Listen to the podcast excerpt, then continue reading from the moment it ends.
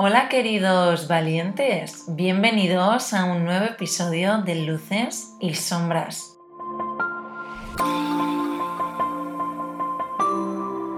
Por fin ha llegado el día. No sabéis qué ganas tenía de retomar este hábito tan bonito que comenzamos juntos el año pasado.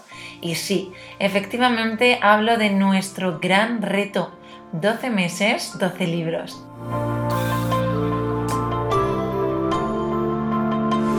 Os anuncié hace algunas semanas, mientras hablábamos de objetivos que empezamos muy motivados, pero que luego por motivos X dejamos de lado, soy de las que persiste y de las que cree que si no lo hicimos tal y como teníamos pensado, siempre tenemos tiempo, si las ganas y motivación nos acompañan, y creo que de eso aquí nos sobran, de hacerlo bien ahora, en presente. Así que, dándome y dándonos a todos una nueva oportunidad, vamos a comenzar y a comentar juntos el primer libro de este 2022, Por si las voces vuelven, de Ángel Martín. Se trata de un libro que sin duda me ha dado mucho, mucho, mucho en qué pensar. Es un libro para el que hay que tener una gran sensibilidad, hay que trabajar la empatía y por supuesto es un libro donde el hecho de juzgar y de criticar no tienen cabida. Creo que se trata de un libro muy necesario dado el momento que vivimos una historia narrada en primera persona que llega a nuestras manos para hablar de un tema que aunque ha comenzado, creo, a dejar de ser tabú, todavía tiene unos prejuicios bastante altos. Hablo de la salud mental.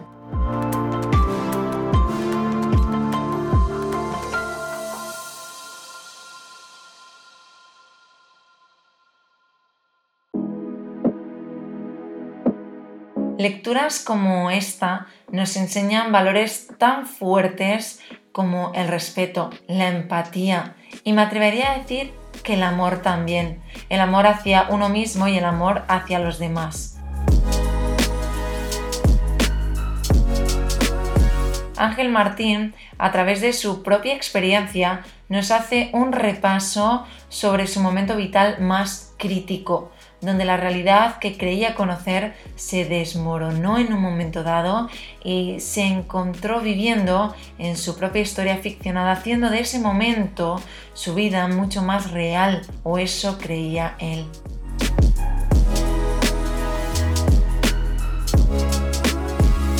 Con este libro, Ángel nos abre las puertas de su yo más íntimo para mostrarnos sin adornos la realidad en la que vivió durante algún tiempo. Una narración donde su voz, presente en todo momento, me ha sacado alguna que otra sonrisilla y sin duda me ha dejado sin aliento en muchas otras. Una historia que me ha obligado a reflexionar y a cuestionarme todo a mi alrededor, poniendo en duda mis creencias, mis actos, mis decisiones, en definitiva mi realidad.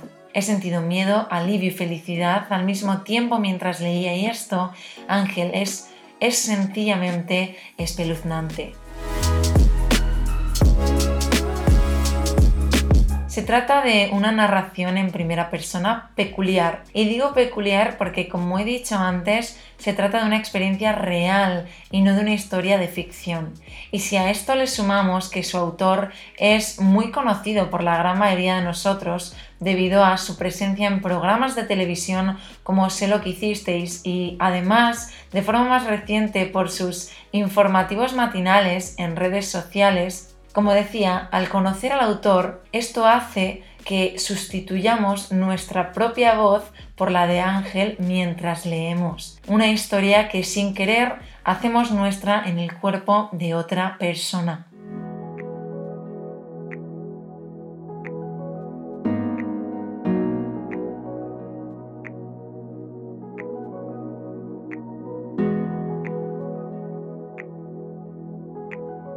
Es una narración muy hablada, de ahí que cobre tanta fuerza el hecho de ser una persona conocida públicamente, porque leeremos sin querer a través de su voz, como decíamos. Aparentemente no existe una estructuración como puede existir en las construcciones de ficción, ya que al tratarse de un testimonio en primera persona, la cercanía, la naturalidad y sentir que como lector nos lo está contando a nosotros, a ti de forma íntima e individual, es el rasgo más importante en mi opinión para el éxito de esta historia.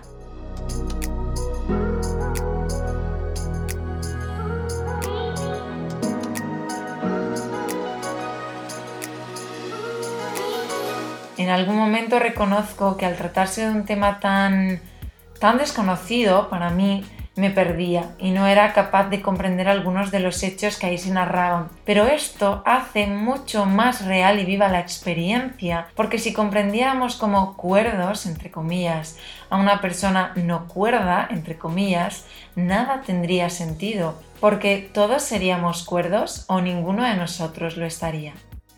En definitiva, intentar no maquillar su experiencia es lo que hace que tenga este gancho tan fuerte esta historia, aunque a veces te canses en la lectura. Se trata de empatía, porque si tú te cansas leyendo, imagínate quién lo está viviendo.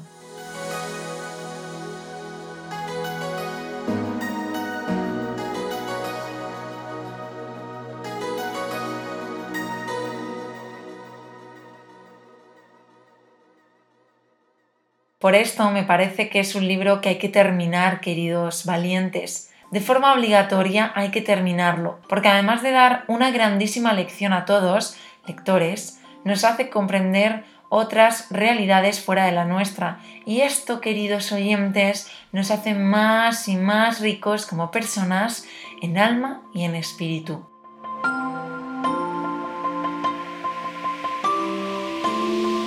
Recomiendo y recomendaré este libro por la gran conciencia social que hay detrás de enseñanzas tan fuertes como esta experiencia de Ángel Martín, porque si las voces llegan o vuelven, siempre tendremos un libro, un amigo que nos recuerde que no estamos solos y que no estaremos solos. Y hasta aquí el episodio de hoy, queridos oyentes. Os mando un beso enorme y recordad cree valiente en la magia de los nuevos comienzos.